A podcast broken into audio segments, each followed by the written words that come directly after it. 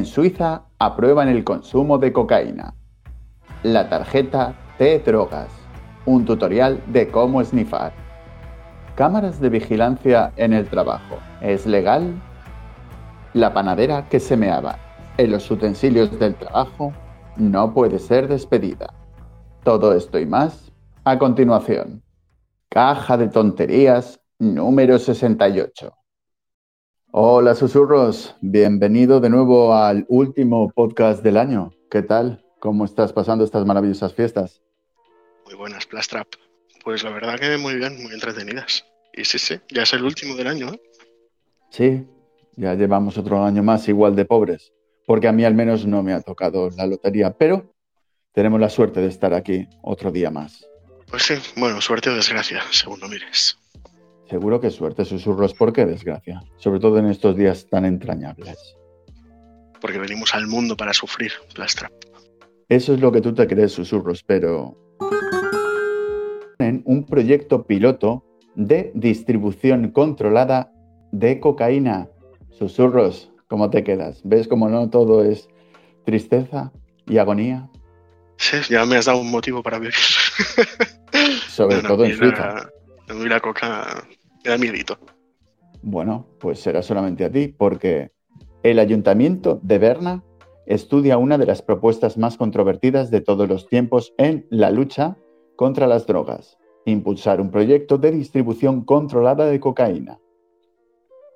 ¿La cocaína no es una droga, susurros? Pues sí, pero como el alcohol, el tabaco o el café. Vale, vale, vale. Entonces supongo que se referirán a esas drogas. O sea, para luchar contra el tabaco, el alcohol y el café, te distribuirán un poco de, cocaína. ¿O cómo? Claro, para sustituir. ¿Para qué quieres un café si te puedes meter una raya a primera hora de la mañana? No digo porque no lo he entendido. Claro, como dice que es una de las propuestas más controvertidas de todos los tiempos en la lucha contra las drogas. Claro, si yo estoy luchando contra las drogas, ¿tiene sentido que impulse un proyecto de distribución controlada, eso sí, de cocaína? Que es una droga, hemos dicho antes, ¿no? Sí, a ver, tiene sentido en la cocaína solo. El resto de drogas se han olvidado. Pero me imagino que querrán empezar por partes, ¿no? Hombre, pues sí, porque la cocaína, según dicen, tienes que, que picarla. Pero bueno, eso es otra noticia que ya vemos. Pero bueno, eh, no, sé, susurros, que ¿Qué te parece? ¿No es un poco el combatir fuego con fuego? Bueno, al menos con mecheros pequeños, con clipper. bueno, sería intentar evitar un incendio forestal controlando pequeñas hogueras, ¿no? Es un poco como el tabaco. Mm, realmente es de curso legal, lo que pasa que no todo el mundo puede venderlo, está, está bastante controlado. La forma de venderlo y cada vez más en España la forma de cómo lo puedes consumir. No me parece mal, la verdad. Fumándotelo, ¿no? El tabaco lo consumes fumándotelo o, te haces test. O mascándolo, o infusiones, o snifándolo. Cada cual ah, lo, que, ah. lo que quiera. Me refiero a cómo consumirlo en el sentido que ya no en todas partes puedes fumar como antes y cada vez están restringiendo más esas zonas donde puedes fumar. Me estás diciendo, susurros, que para la gente que esté, eh, pues, digamos, eh, bastante perdida con la droga, el hecho de impulsar un proyecto de distribución controlada de cocaína podría hacer que esa gente dejara a lo mejor de ir a sitios turbios para conseguir cocaína y a la vez, tomando dosis controladas, cabe la posibilidad que alguno se plantee el dejarlo. A ver, claro, piensa que al final trasládalo al, al tabaco, por ejemplo si no tuvieses ningún sitio donde comprarlo de forma legal, eh, lo tendrías que conseguir pues a través de camellos de tabaco. O sea, digamos que si mañana, si mañana por lo que sea, esperemos que no, creemos que no, sabemos que no, queridos oyentes, prohibieran el tabaco en España, claro, es que al día siguiente habría gente pues muy loca por la calle. Sí, y nacerían economías sumergidas de tráfico de tabaco. Y tendrías que ir a sitios oscuros como vas ahora a buscar a lo mejor la cocaína, pero para buscar tabaco, claro está. Correcto. Y se formarían ahí pues mafias de tráfico de tabaco, camellos, etc, etc. Pero claro, tú dile ahora a un, yo qué sé, a un directivo de una empresa por ponerte un perfil que no sea dado a frecuentar sitios turbios, en principio. Dile que en lugar de tener que ir a un callejón a mezclarse con yonkis para conseguir tabaco, lo puede comprar en un estanco de forma legal. No creo que ninguno vaya a preferir ese callejón. No, y además con el estanco estás haciendo un bien común referente a estás invirtiendo en un negocio que tendrá sus impuestos que mejorarán este maravilloso lugar en el que vivimos. Sí, es un, es un beneficio secundario. Pero sí, al final es eso. Te evitas esos focos de, turbiedad teniendo un negocio que distribuye eso legalmente. Con lo cual, susurros, estamos de acuerdo, y ahora que acaba el año, que sí a la cocaína. Sí a la cocaína controlada. De distribución controlada. Bueno, es que al final es algo que no vas a poder prohibir ni vas a poder eliminar del planeta. No deja de venir de una planta. No lo puedes controlar. Al final, ya que es una realidad que existe, tenerla legislada. ¿no? Bueno, y sobre todo con sus instrucciones y cosas, como por ejemplo... T drogas, el polémico billete de tren para drogarse de forma segura. ¿Qué opinas, susurros? Este podcast va viento en popa. No, ya, ya veo que el tema de hoy es... Es de Blanca Navidad. Exacto. ¿Habías oído la noticia de la nueva tarjeta T drogas? No. Espero que no sinceramente. Y vosotros, queridos oyentes, espero que tampoco. Pero la T-Drogas, un folleto informativo cuyo formato imita los billetes del transporte público. Da recomendaciones para drogarse de forma más segura. Pica bien lo que vayas a tomar. Cambia de fosa nasal de vez en cuando. Limpia la nariz después de cada viaje. O los turulos son de uso unipersonal e intransferible. ¿Qué te parece, susurros? Esta nueva tarjeta me parece clasista y discriminatoria. ¿Por qué? Eso me parece. Pues mira, clasista, porque estás suponiendo ya que solo puedes esnifar a través de un turulo de un billete de 5 euros sucio. ¿Qué pasa? No, no hay herramientas para, para esnifar que no sean turulos. Me parece clasista esto. Y discriminatorio porque ¿qué pasa? Que solo existen las drogas que se esnifan. No me puedo pinchar. Claro, y te refieres que para eso no hay tarjeta que te indique estas instrucciones tan maravillosas como en el caso de la cocaína, claro. Bueno, sí que es verdad que en este caso, que sigue siendo clasista, por supuestísimo, eh, no indica que sea cocaína, es cierto. Lo único que indica es pica bien lo que vayas a tomar. Pero claro, si a mí por lo que sea me gustan las setas, que no es así, queridos oyentes, pero yo qué sé, me voy a meter las setas por la nariz. Claro que es verdad que luego te dice cambia de fosa nasal de vez en cuando pero bueno, que, tendría la nariz llena de setas y no creo yo que el viaje fuera, fuera divertido. Ya, y con qué frecuencia, porque de vez en cuando, una ducha de vez en cuando, puede ser una semana, puede ser cada dos días. Y efectivamente, el cambiar de fosa nasal de vez en cuando, cuando llevas seis, siete u ocho rayitas, pues es que ya no te quedan fosas nasales para seguir.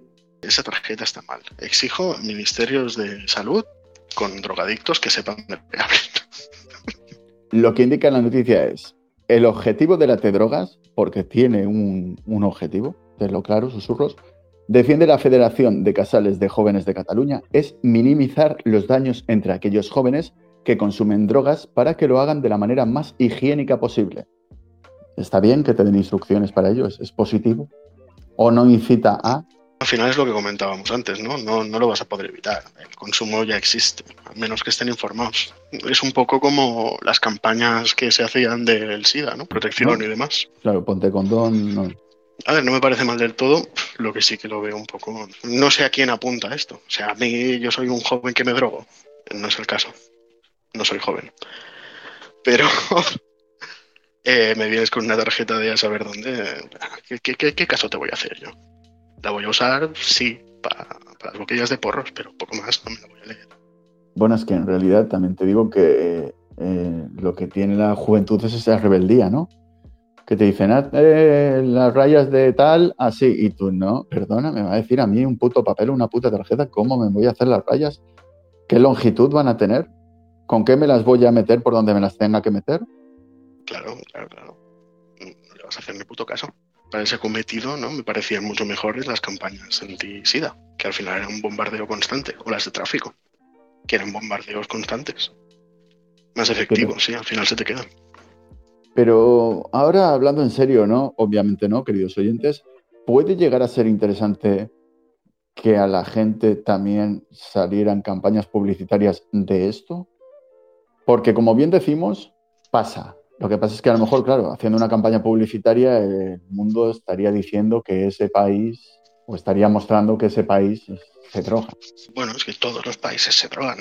Al final, ¿qué diferencia hay entre una publicidad que intenta concienciar, como serían estas que hablamos del SIDA o de GT? ¿Qué diferencia tiene con las campañas publicitarias de Jack Daniels, que puedes ver por la tele? O de la Lotería de Navidad, ya puestos. ¿No estás ahí incitando más directamente incluso a la ludopatía y al alcoholismo? Perdona, me estás diciendo que los sorteos de Navidad y el niño que viene próximamente, queridos oyentes, espero que gastéis todo vuestro dinero en él, que a mí ni me va ni me viene. Es como si fuera una estafa piramidal en la que un montón de gente pone muchísimo dinero y solo unos cuantos se lo llevan. Presuntamente. Pero el caso es que esas campañas publicitarias de loterías del Estado van en contra de las leyes contra el juego que hay en este mismo Estado porque según esas leyes tú no puedes asociar el juego a valores positivos como familia, éxito personal. Y es precisamente lo que hace la Lotería de Navidad, ¿no? La generosidad, el estar en familia, el compartir. Bueno, juega mucho con el concepto de los sentimientos para que al final realmente compres algo esperanzado con esos sentimientos mágicos que va a tocar y vas a hacer posibles eh, tus ilusiones. Correcto, y eso va en contra de la propia ley. Pero bueno, ¿qué diferencia hay entre eso y una campaña de concienciación para el buen consumo de drogas, si se puede llamar así.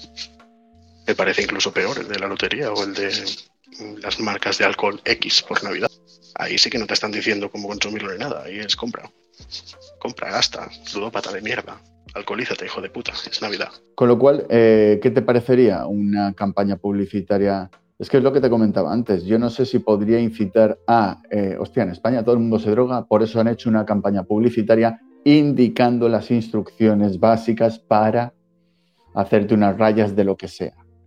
Bueno, puede ser positivo, negativo, para el país en general. ¿eh? Para mí creo que es algo de lo que se tendría que hablar, al igual que hablas de las campañas tan crudas de la DGT, de cómo ves el accidente, la gente ahí echa polvo y tal y cual, porque si no parece que no, que no entramos en vereda, pero aún y todo sigue habiendo un montón de accidentes de tráfico por gente que va bebida o drogada o que excede del límite de velocidad o que está contestando un WhatsApp. Es decir, al igual que hay esas crudas imágenes, si te hicieran una campaña publicitaria dándote las instrucciones que da esta tarjeta, ¿sería positivo?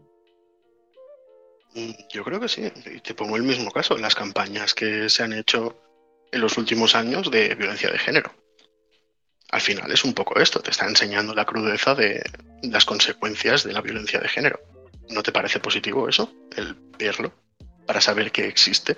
Sí, sí es positivo para saber que hay un problema que existe, ya que a lo mejor no lo sabía y si no lo veo en estas campañas no me daría cuenta, pero habrá gente que supongo que piense que, bueno, y que van a pensar los de, los de fuera, porque están viendo estas campañas publicitarias en nuestro país.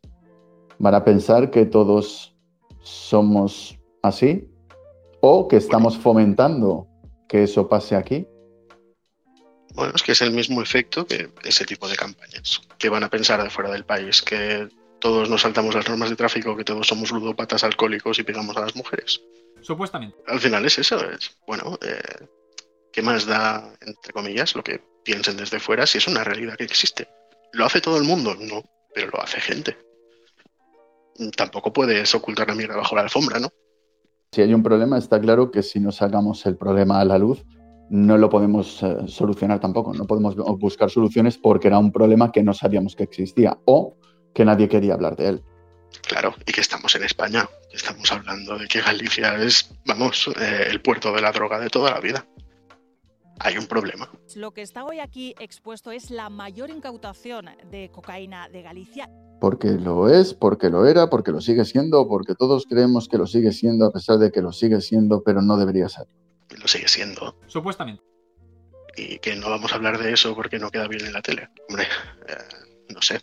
Nosotros no llegaremos a la tele, susurros. No, no, no te preocupes por eso. Puedo soltar casi cualquier burrada que no creo que me cancelen. Espero no, sé, no, no, lo digo por este podcast, ¿eh? lo digo en general, por los medios. ¿Qué vas a hacer? ¿No vas a hablar de, la droga que se mueve en España? Se mueve droga. Mucha. somos puerta de entrada de la droga a Europa. Habrá que saberlo para poder hacer algo. O nos tapamos los ojos. De hecho, ya me parece hasta mal que, no lo sé, queridos oyentes, pero supongo que los fardos que traen de droga y tal y cual vendrán instrucciones de su uso. A ver, en verdad molaría, ¿eh? No, bueno, Cada chivato una, unas instrucciones de uso. no, bueno, no lo sé, pero es que ahora en mi cabeza estaba pensando que como puede ser algo blanco, pero a lo mejor no, si pensamos todos en la misma sustancia, que seguro que no, que hay muchas, que se pueden utilizar, pues, eh, billetes de 5 enrollados, pero también se podría confundir con cualquier otra cosa. Como se ha visto en alguna película o algo, ¿no? ¿Sabes? Yo qué sé, la madre que está cogiendo ahí, vaciándole los bolsillos al chaval porque quiere limpiarle los pantalones y se encuentra una bolsita y dice, ay, mira, habrá traído sales de baño y las utiliza para hacer cualquier cosa, ¿sabes? Vinieron sus instrucciones ahí. Claro. Luego dice, ay, mi hijo, qué bien, quiere ser pastelero. Ha traído harina para hacer galletitas. por ejemplo. Y esto lo comeremos todo de postre, la familia. Son cosas que pueden pasar. La, la vida, la vida es muy loca y si no... La justicia avala instalar cámaras ocultas a una empresa para descubrir si roba un trabajador. ¿Qué te parece, susurros? Esto no tiene que ver con el concepto de mi privacidad y todas esas cosas y derechos humanos y que no me controlen. Hombre, pues sí. sí, la verdad. Tiene que ver.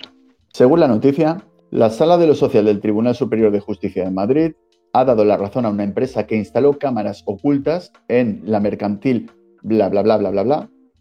Esta compañía, que se dedica a la impresión y a las artes gráficas, despidió a uno de sus empleados tras descubrir que estaba robando cartuchos de toner. Entonces, en este caso, porque han grabado a alguien sin su consentimiento. ¿Qué te parece el concepto de vulnerabilidad y el derecho a la intimidad del trabajador para la colocación de estas cámaras? Me parece que es uno de los derechos que más se deberían respetar.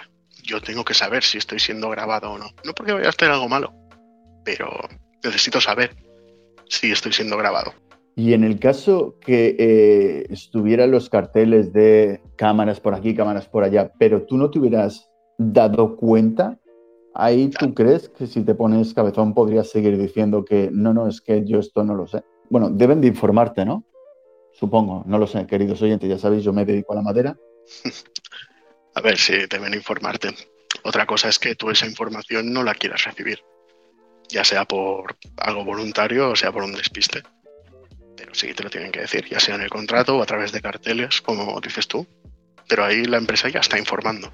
Otra cosa es que tú quieras recibir esa información o no. Y en el caso de que te indiquen que hay cámaras, claro, lógicamente, esto tienen todo el derecho para si te pillan robando cualquier cosa, pues despedirte. A ver, a nivel legal no lo sé, no soy abogado, pero yo diría que sí. Más que nada, te lo digo porque, claro, eh, según indica el titular, la justicia va a instalar cámaras ocultas a una empresa para descubrir si roba un trabajador. Asumo que en principio debes de tener unas sospechas de para coger y tener que ir a la justicia. O sea, según entiendo yo en esta noticia, tienes que ir a la justicia para poder poner cámaras ocultas para descubrir si te roba un trabajador. No las puedes poner así como así. Al parecer esto infringiría la ley, según entiendo yo. Claro, entiendo que sí. No sé, la noticia tampoco se explaya mucho, la verdad. No, no, obviamente, por eso mismo eh, comentamos lo que es el titular como tal. Asumo que en este caso eh, primero tendrás que justificar de alguna manera ante la justicia el motivo por el cual quieres poner unas cámaras ocultas. Más que nada susurros porque... Considerado improcedente el despido de una panadera que fue grabada orinando en los recipientes para hacer pan. ¿Bien? Soy fan, soy fan de esta mujer. Eres fan. Cuéntanos, susurros. ¿Qué, ¿Qué haces con tu vida? o sea, ¿en qué momento? Tú estás trabajando y dices, pues me voy a mear aquí en la bandeja de pan. Bueno, ¿y en qué momento no, susurros? Es que posiblemente hablarías con esta persona y el raro eres tú. Si esa es su costumbre, Sí, ¿no? Es que estas noticias deberían tener entrevista al, al- al afectado, tío. O sea, Para quiero conocer su proceso ¿no? mental, ¿sabes? Claro. ¿qué te ha llevado hasta aquí? ¿no? ¿Cuál ha sido la, motivación para llegar a, la cumbre de, estas acciones que has realizado? A mí es lo que más curiosidad me suscita, porque al final, bueno, el resultado pues ya, ya lo sabremos, ¿no? Me imagino, pero ¿qué te ha llevado a eso? eso es eh, lo, que me intriga. En este caso, de la noticia, que es la que a mi forma de ver eh, conecta un poco con la anterior. El Tribunal Superior de Justicia de Cataluña, esto ha sido nuestra maravillosa Cataluña, ha considerado improcedente el despido de la trabajadora de un obrador a la que grabaron orinando en recipientes destinados a los productos de consumo humano. El motivo de esta decisión es que las imágenes fueron grabadas en una zona considerada privada, la destinada al cambio de ropa de los empleados. Por ello, la Sala Social de Bla Bla Bla avala la sentencia del juzgado Bla Bla Bla de Barcelona, que dio la razón a la trabajadora despedida el día bla, bla, bla. Con lo cual, en este caso, es lo que hablábamos de las cámaras. Aquí tenemos que el despido ha sido improcedente porque había unas cámaras ocultas. Pero claro, tendríamos que haber ido a la justicia primero para explicarle, señor juez. Creo que hay una adorable trabajadora que riega con sus líquidos internos no sé cómo decirlo para que quede bien, los utensilios que, utilizamos para, realizar el pan y cosillas de estas. ¿Me da usted el permiso para poner cámaras ocultas y no decírselo a esta trabajadora para ver si por lo que sea tenemos razón y la grabamos? Mm, claro, pero en este caso no creo que la justicia acceda a poner una cámara en zonas privadas, como los vestidores o los baños. Vale, entonces significa que a partir de ahora también podrás coger y mearte en los utensilios de cocina siempre y cuando estés en la zona súper privada donde las cámaras no se pueden poner, que es donde te cambias de ropa. Pero ahí también puedes mearte en los utensilios, ¿o no? Ah, sí, como mearte, puedes mearte en cualquier sitio. Ahí la cosa sería, ¿es legal llevarte utensilios del trabajo a la zona privada? en realidad parece una pregunta bastante curiosa, ya que si lo pensamos un poco es, bueno, ¿para qué te vas a llevar la panera, si lo que vas a hacer va a ser cambiarte de ropa, ¿no? Cambiarte de ropa y luego coger la panera y haces con ella lo que quieras. Claro, de todas formas, improcedente. No sé si sería la palabra. Pues digo, justificado está. No me jodas, señora, eso está una cochina.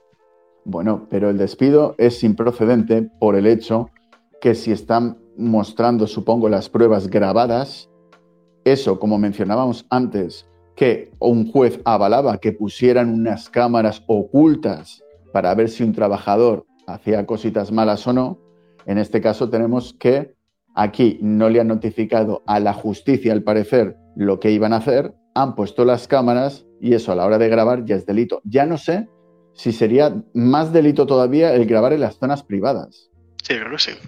A menos que haya una ley que diga que tampoco te puedes llevar utensilios de cocina a el cuarto donde te cambias, también podríamos bueno, es que esta panadera podría, podría acampar a sus anchas, de panadería en panadería, meándose los utensilios de, hacer el pan, pero en el cuarto donde se cambia de ropa. Con lo cual, mm, es como un cuarto mágico ese, ¿eh? como un agujero de gusano. Es, la zona sin ley, tío.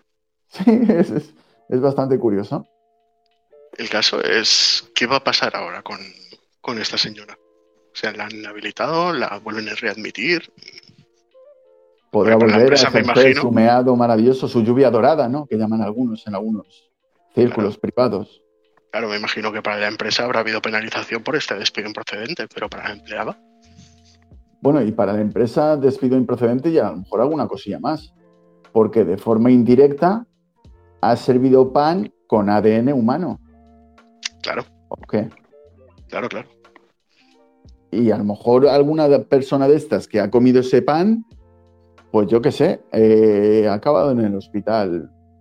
Esperemos que no y que si ha pasado se recupere una semana jodida, por ejemplo. Sí, sí, y el propio delito de grabar en zonas privadas de los empleados. Sí, sí.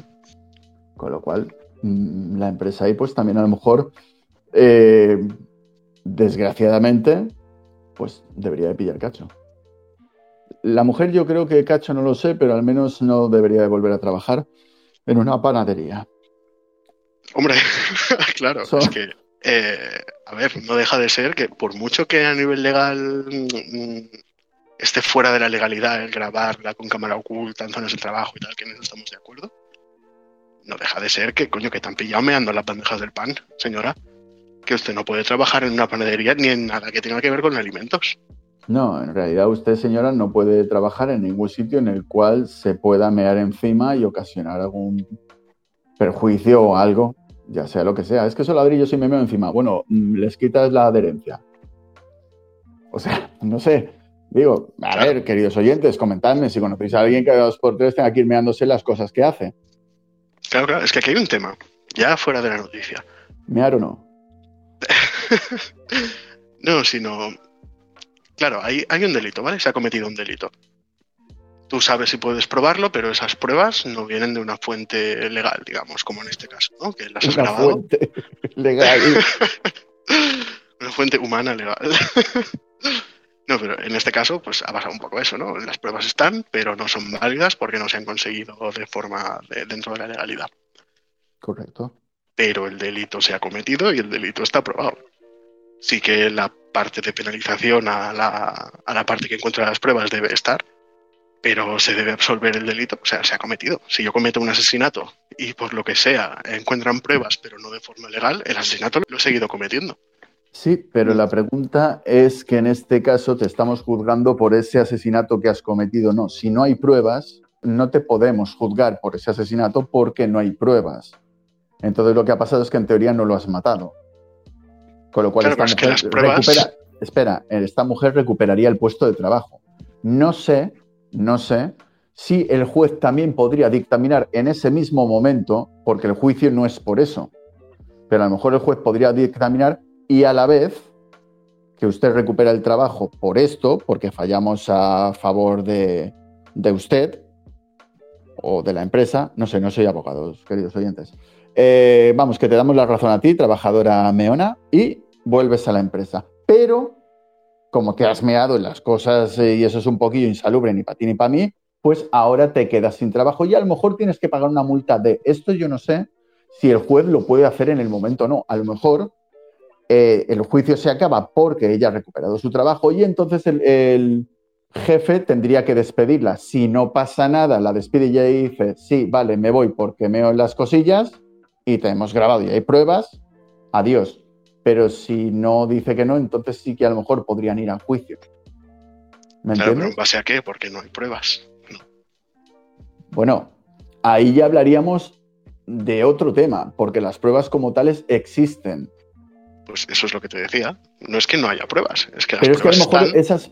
Sí, pero a lo mejor esas pruebas están para un segundo juicio por otra cosa, Mm, Si esas pruebas son las mismas, no son válidas. Pero no son válidas para el juicio que estábamos celebrando antes por el despido improcedente a la trabajadora. Ahora estamos realizando un juicio para ver si debido a que ella se ha meado en las cosas, la podemos despedir ahora o no. Y entonces te dirán, vale, eh, ¿cómo que estamos yendo a un juicio? Y la estás acusando de haberse meado en cosas. ¿Tienes pruebas? Y tú dirás, sí. ¿Cómo han sido eh, obtenidas esas pruebas? Eh, estaban en una sala de pruebas. Con lo cual es una forma legal, ¿no? pero no están en una sala de pruebas. Esas pruebas se han obtenido de forma ilícita, que es el mismo caso que, que el juicio de antes.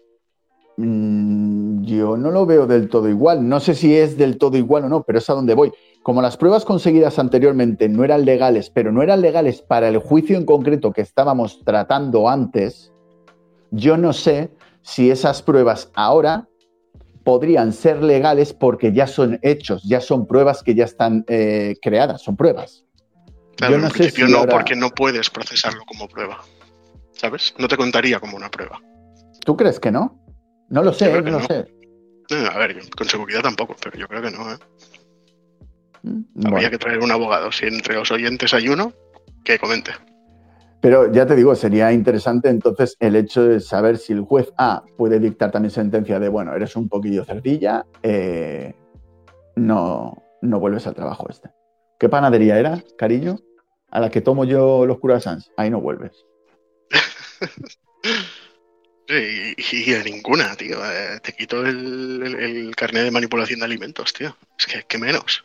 Señora, que se está meando usted las bandejas del pan. Pero también te digo que habría que saber el intríngulis del porqué. ¿eh?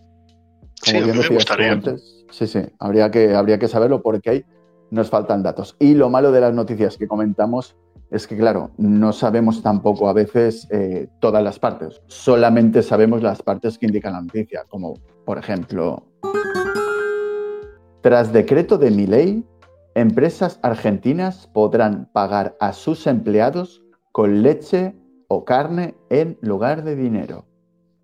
¿Qué, qué te parece el Milei este? ¿Sabes quién es el Milei este? ¡Viva la libertad, carajo! Ese, ¿no? Sí, eso parece. Bueno, no lo Pero- conozco personalmente, pero. pero sé, sé quién es. El presidente del gobierno de Argentina, ¿no? Mm, El, el manda más, digamos, de Argentina ahora mismo. El boss. Efectivamente. El gobierno de Argentina anunció una serie de medidas de desregulación económica que comenzarán a regir a partir de esta semana, entre las cuales se encuentra la posibilidad de pactar contratos en alquiler tipo de moneda, incluyendo alimentos como novillo o leche. ¿Esto no te suena un poco a trueque? Eh, sí, totalmente. ¿Y por qué se acabó el trueque? ¿Qué es el trueque? Susurros ilustranos. Es el intercambio de bienes o servicios. En principio de igual valor o de un valor acordado entre las dos partes para poder comerciar. el concepto de hacemos un trato de mutuo acuerdo, ¿no? Sea eh, justo o injusto, si los dos estamos de mutuo acuerdo, pues hacemos el trato. Correcto. Tú me das dos gallinas, yo te doy una vaca. Pues mira, te puedes meter las gallinas por la vaca. Me parece bien, pero eso, eh, o sea, desapareció hace mucho tiempo, ¿no? El concepto del trueque, cuando apareció la maravillosa moneda, puede ser. Sí, de hecho la moneda como tal apareció justamente porque el trueque no funcionaba. Claro, ¿cómo calculas tú el valor equivalente de dos bienes o servicios? Claro, ¿cómo calculamos el, el valor si es el mismo el de tu vaca con mis dos gallinas, verdad? Claro, ¿qué vale más que me fabriques tú una mesa que te dedicas a la madera o que te arregle yo el ordenador porque tienes un virus? Pues está claro que vale más los dos huevos de las dos gallinas que tengo yo. Está claro. Y hacemos un queso con tu leche de la vaca. Y hacemos un buen vermú, ya está. Por- Por esto mismo apareció la moneda. Bueno, pues al parecer eh, en Argentina esto no, no va a funcionar del todo. Sí, Argentina y la moneda nunca se han llevado muy bien, ¿eh? la verdad. Bueno, eh, parte de la noticia indica, la información fue entregada por la ministra de Relaciones Exteriores de Argentina, bla, bla, bla, quien anunció en Twitter que ratificamos y confirmamos que en Argentina se podrá pactar contratos en Bitcoin y también cualquier otra cripto y o especie como kilos de novillo o litros de leche. Oye, susurros, ¿te va bien si a partir de ahora te pago en litros de leche? Para que seas grande y fuerte, eh, en lugar de en dinero. Pues, sí, porque hasta ahora no me pagas. Ah, amigo. Eso es lo que tú te crees. Yo te he ingresado un montón de eh, otra cripto en un Ah, sitio que Sí. desconoces un poco. Pero en realidad Pues- lo estás acumulando para que el día de mañana esa cripto se pueda cambiar por eh, dos huevos. Claro, Más cuando sea mayor y vaya a la universidad. Efectivamente, podrás retirar esos dos huevos tranquilamente. Primero la cripto mágica, que habrá decaído. Pero bueno, ahora es mucho mejor, como bien te decía, que te paguen leche. Al menos eso es tangible. A ver, visto así, sí. Pero date ¿qué cuenta de lo que he dicho, o sea? Bueno, dos kilos de novillo, que asumo que novillo, si hablamos de lo mismo, será carne de una vaquita joven y tierna y que haga mu. Y tú, sí, sí, sí. Mira qué piernecilla tienes. Bueno, o mm, litros de leche. Con lo cual están mm, ya pues eh, tapando parte de algún escaloncillo de la pirámide de Maslow, ¿no? Estamos ahí alimentándote, ya creciendo fuerte con la leche. Esto está bien. Sí, ¿Cómo el se llama? caso es que si me pagas con eso, eh, debes garantizar a nivel estatal al menos que yo pueda comerciar con eso también. Es decir, que pueda ir a comprar una barra de pan con esa leche que tú me pagas. Vale, con lo cual te refieres a que ya que eh, se pueden pactar contratos en diferentes monedas, tú también me tendrás que asegurar que eso sigue fluyendo y que sigue teniendo el mismo valor y la misma importancia que tenía desde un principio, cuando hicimos, digamos, nuestro trueque. Y no solo eso, sino que yo pueda usar ese mismo bien o servicio para conseguir otros bienes o servicios de otros proveedores. Es decir, por ejemplo, ¿cuál es el problema de, esto que se hace en España de tú me haces horas extras y no te las reflejo en el sueldo, sino que te doy días libres?